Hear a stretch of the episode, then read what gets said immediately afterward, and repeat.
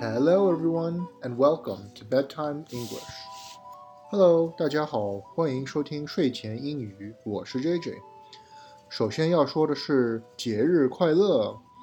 最近这一年，因为疫情的原因，我们的平常生活都被打乱了，导致很多人失去工作，被迫隔离，甚至不能回家陪伴家人。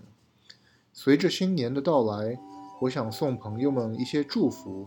希望你们可以过一个愉快的节日，开开心心的度过新年。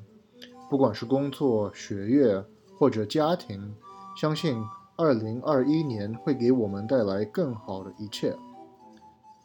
过圣诞节时，人们往往都会想到家人团圆、朋友聚会。当然了，也不能忘了送礼物这个重要的习俗了。我记得小时候最喜欢过的就是圣诞节了，因为每当过节时，叔叔阿姨们都会送我特别好玩的玩具、糖果、游戏。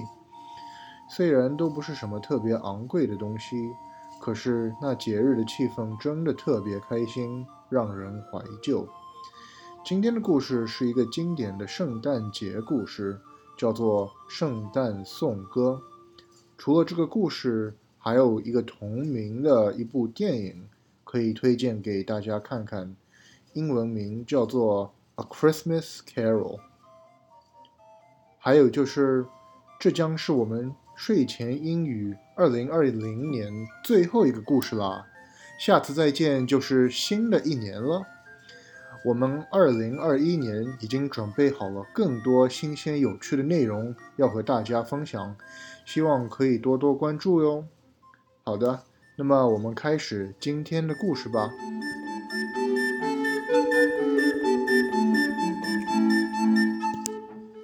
This is a story of a miser, Mr. Scrooge, who was a very cunning and money-minded businessman. 这个是小气鬼守财奴的故事。守财奴是一个生意人，他既狡猾又贪财。It was Christmas Eve, and everybody was wishing each other Merry Christmas. But Scrooge just sat inside his home all alone, no friends, no family. 今天是圣诞除夕夜， 大家都在彼此祝福节日快乐，可是守财奴却一个人待在家里，没有朋友，没有家人。Suddenly, the ghost of Christmas past appeared and showed him how lonely he was when he was a child.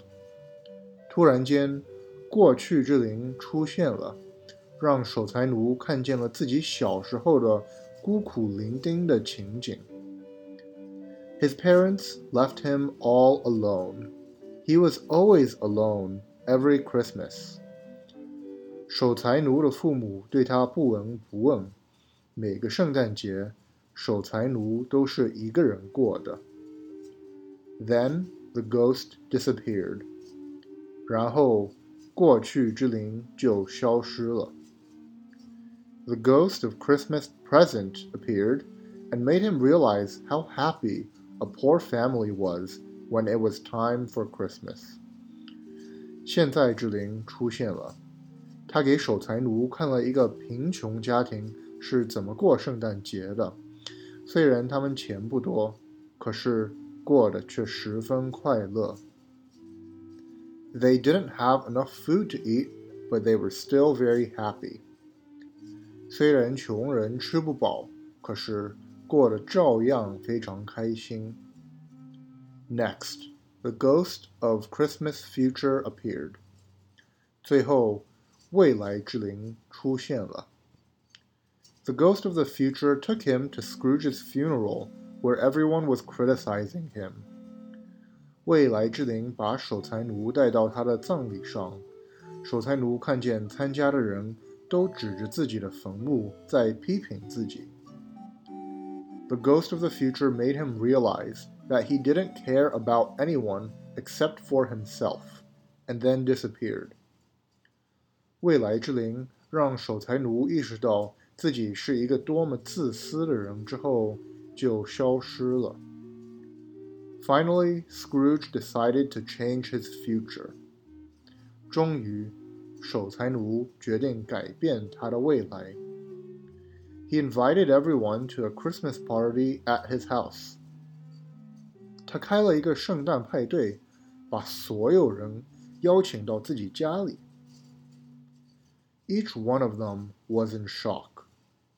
被守财奴邀请的人都吃惊了，他们不相信。吝啬的守财奴竟然会开派对。That night, everyone went to the greatest Christmas party ever. 那一晚，大家过了一个最开心的圣诞节。Since then, Scrooge became the most loved man in town. 从此之后，守财奴就变成了镇上最受欢迎的人。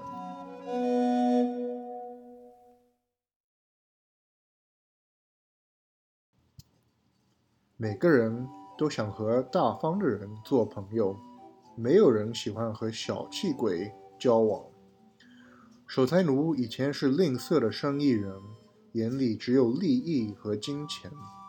可是遇见过去之灵、现在之灵，还有未来之灵以后，他发现，原来生活中除了钱财，还有亲情、友情是值得珍惜的。事业和成就固然重要，可是与之相比，家人和朋友更为重要。我们要懂得珍惜他们给我们带来的快乐和友谊。